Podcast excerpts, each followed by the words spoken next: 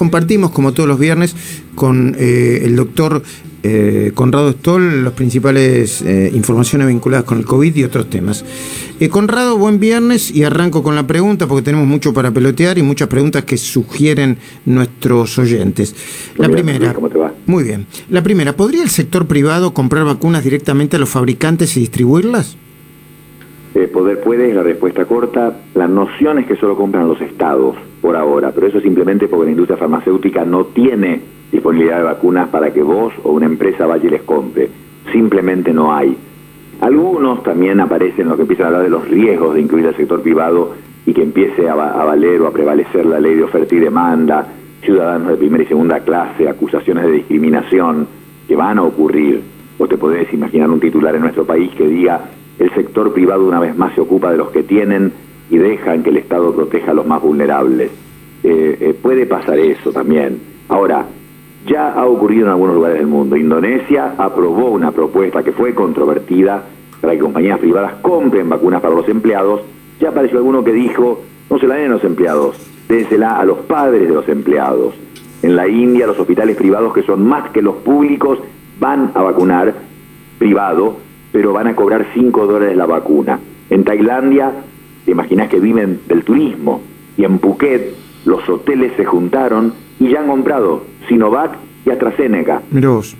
Bolsonaro aprobó varias compañías privadas para que compren 33 millones de dosis de AstraZeneca con la condición de que le den la mitad al Estado. Pero por, ahí, por ahora no pudieron comprar nada porque no hay AstraZeneca. Y algunos gobernadores de Brasil también decidieron comprar ellos. Eso no es privado, son los gobernadores, pero quiero decir alguien que no sea un gobierno central.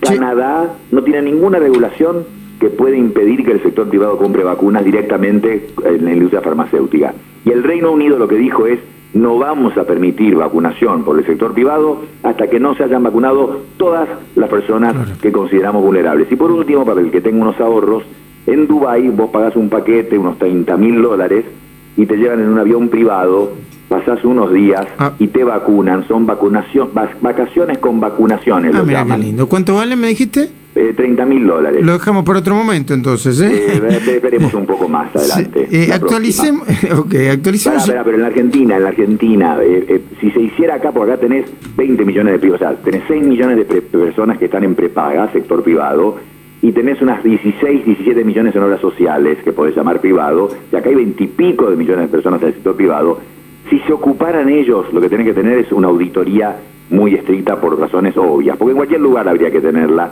creo que mucho más acá todavía, pero sería la opción argentina o la de empresas que compraran y distribuyeran, perdóname. ¿Me puedes actualizar el tema de la suspensión de la vacunación con AstraZeneca en Europa? Sí, bueno, no sorprende que los primeros fueron los daneses, porque los daneses han sido primeros muchas veces en muchas cosas en el mundo. Eh, fueron los primeros en hacer cuarentena. El año pasado, en marzo en Europa, el primer país que hizo cuarentena. En octubre, ¿te acordás? Mataron 17 millones de bisones. Las pieles eran uno de los principales productos de exportación de Dinamarca. Y acá fueron los primeros en notar este problema, en que queda claro que hay que definir casualidad versus causalidad, de que si la vacuna realmente causó esa trombosis. Ahora, en 24 horas que ayer dimos la primicia, en 24 horas, de ser solo Dinamarca, se agregó Noruega, Austria, Latvia, Estonia, Luxemburgo, Tailandia y por último Italia, porque en Sicilia un marino de 43 años tuvo un infarto al día siguiente de darse la vacuna y un policía de 50 se murió 12 días después de vacunarse habiendo estado enfermo desde el día siguiente. La pregunta es si no habrá habido una partida mala que ha afectado a todos estos países. Y por último, sacando la cuenta matemática, se han vacunado 5 millones de personas con AstraZeneca, ha habido 30 casos de trombos, eso te da 0,506% de riesgo. O sea, sigue siendo, por más que ha habido trombos y es preocupante, es bajísimo el riesgo y puede ser que sea simplemente casualidad. Cuando vos haces cosas tan masivas, pueden ocurrir cosas horribles por casualidad. Mm. Eh, se entiende perfectamente. Hay estudios que están revelando que la vacuna de Pfizer disminuiría más del 80% la transmisión del virus. Sí, sí, absolutamente. En Israel, por supuesto, que tiene muy avanzada la vacunación, entonces hacen estos números. Vieron que las personas no vacunadas tienen 44 veces más probabilidad de tener enfermedad sintomática. 44. Los no vacunados, que pocos que quedan, y los no vacunados tienen 29 veces más probabilidad de morir. Es decir, mirarlo al revés, vacunarte te disminuye muchísimo el riesgo de tener un disgusto con esta enfermedad.